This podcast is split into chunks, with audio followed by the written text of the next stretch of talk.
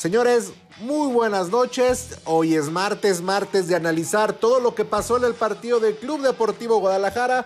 Vamos a hablar del parado, vamos a hablar del hall de JJ Macías, vamos a hablar también de la expulsión que tuvo el Nene Beltrán, que para mí no era, vamos a hablar de lo que pasó con la venta de Chofis, qué pasó con el dinero y qué pasó después del partido afuera de las, de las instalaciones del Akron.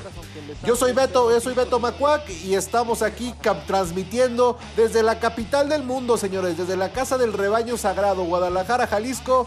Vamos a darle con Tokio y Kawasaki. Esto es Pasión Chivas.